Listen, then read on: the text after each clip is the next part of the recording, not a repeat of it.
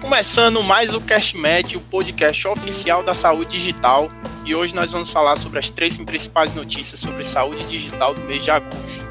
A primeira notícia é Facebook e New Lebanon desenvolveram uma solução de inteligência artificial para exames de ressonância. A segunda, IBM e Michael D. Fox Foundation desenvolveram a metodologia para compreender doença de Parkinson usando aprendizagem de máquina e a última notícia é Elon Musk apresenta avanços na implantação de chips no cérebro.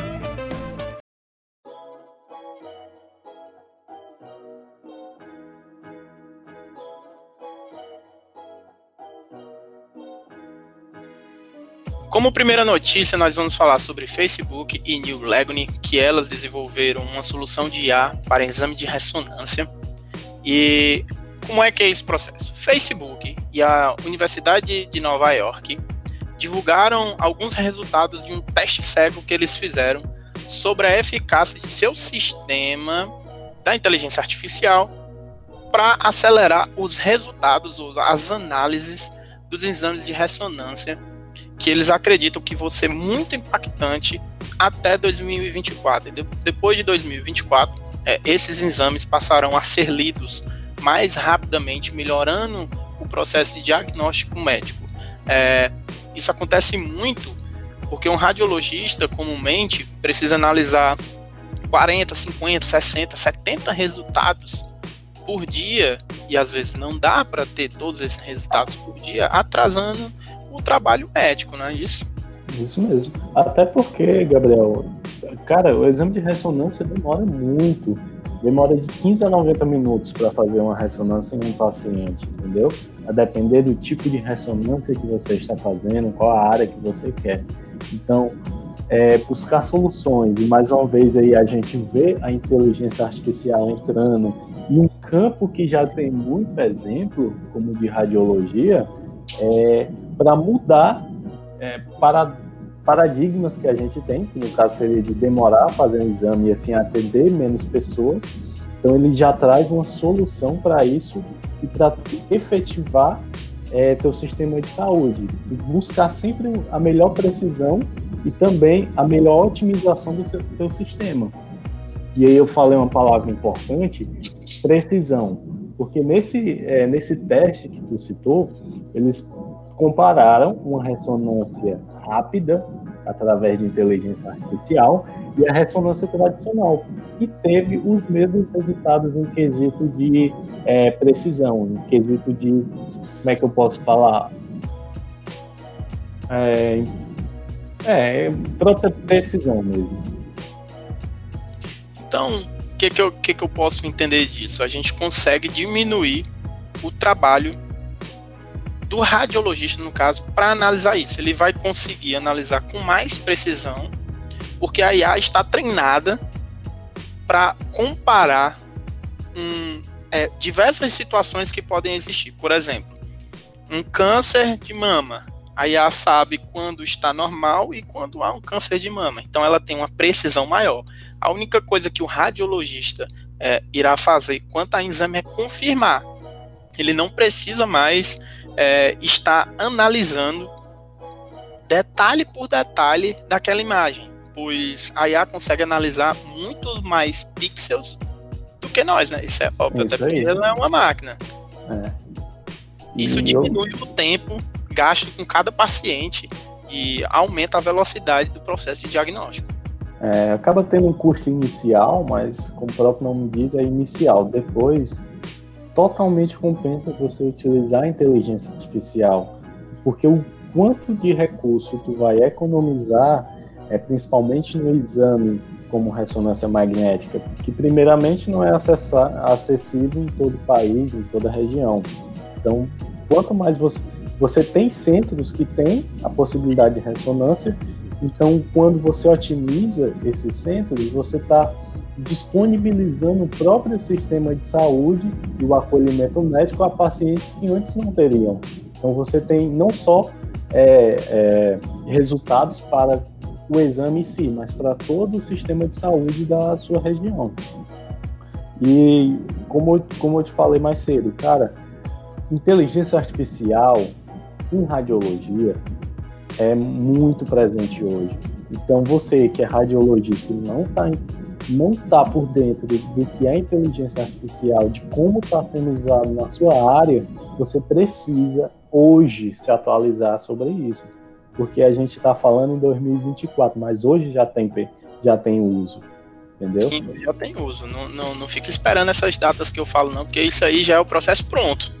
É, já vai estar tá implantado no seu hospital, você vai estar tá utilizando em 2024.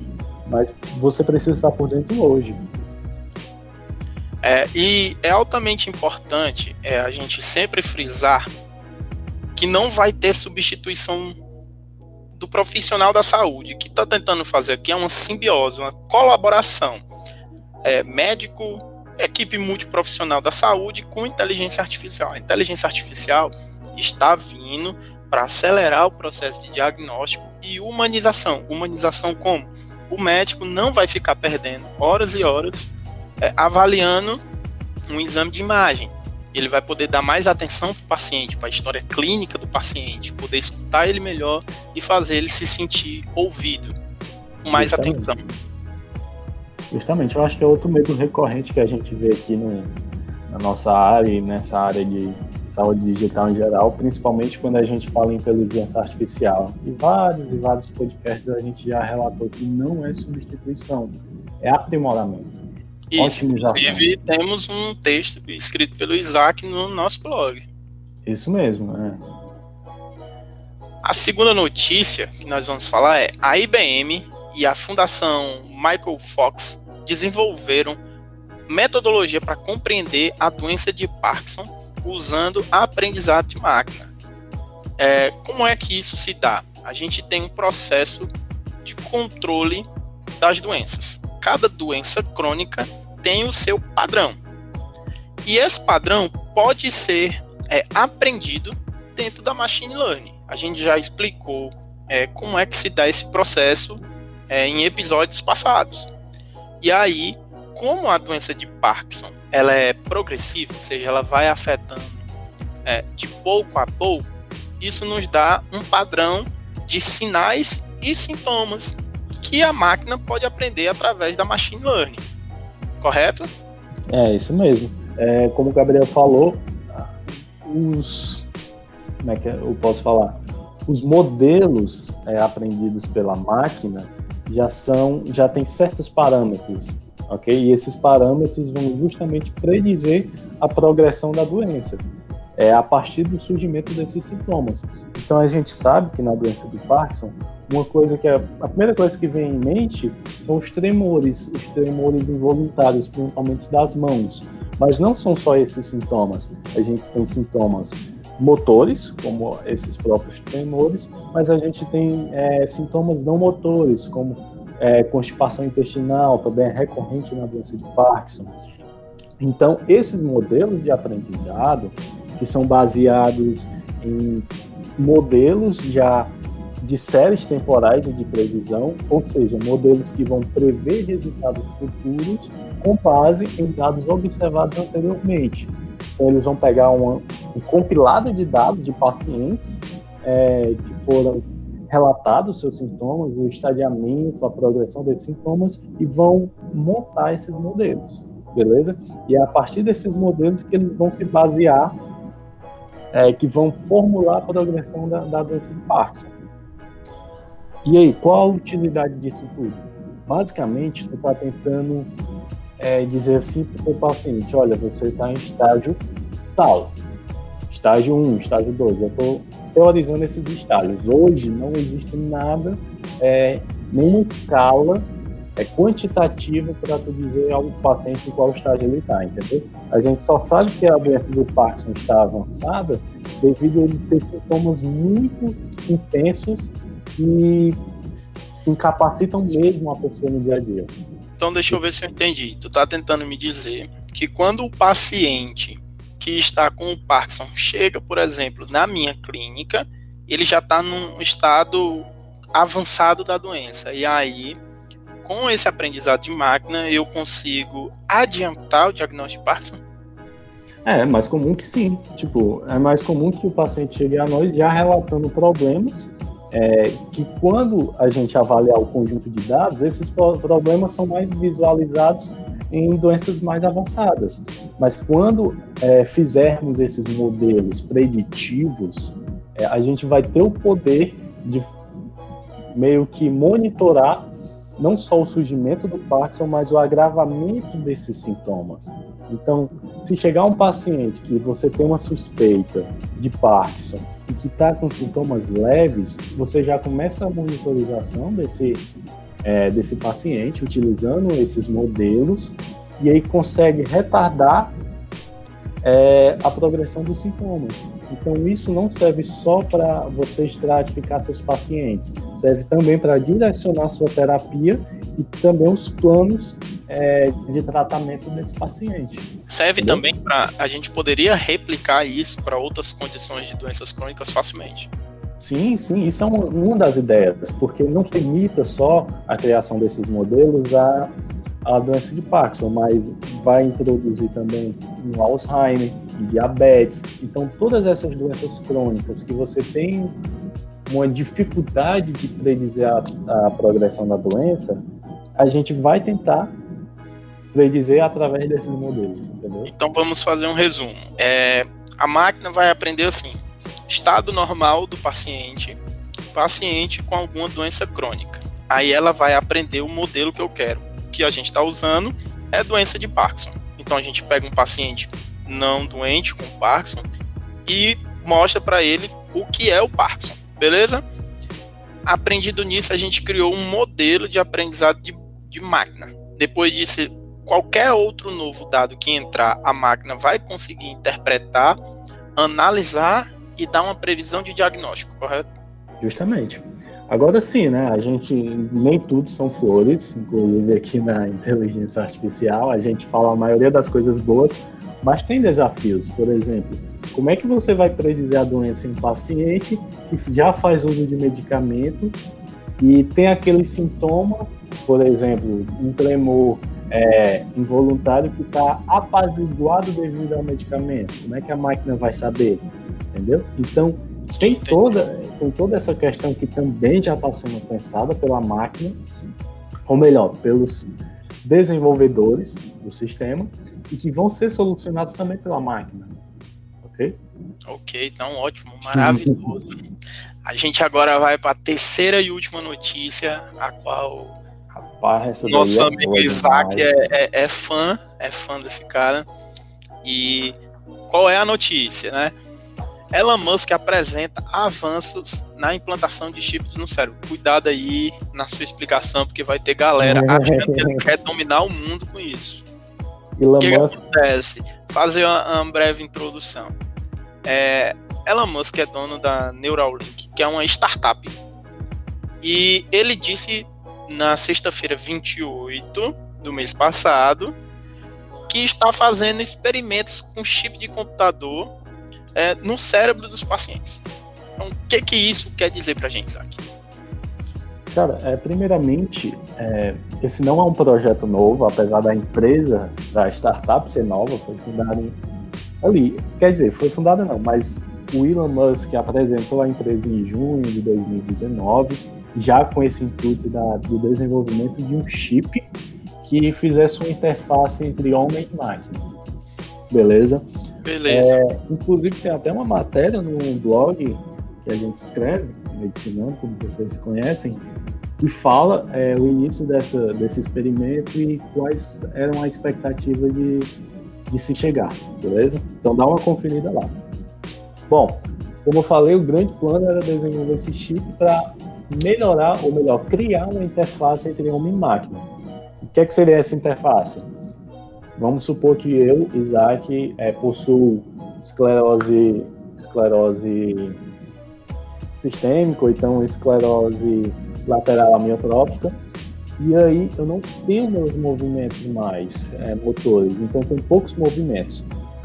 Então o chip seria implantado é, no meu crânio, e a partir desse chip implantado, eu poderia controlar coisas, controlar softwares ao meu redor sem me movimentar, sem fazer expressões ou sem fazer é, movimentos motores propriamente, propriamente ditos, e com isso eu controlaria somente com a mente. Um grande, entre aspas, somente, né?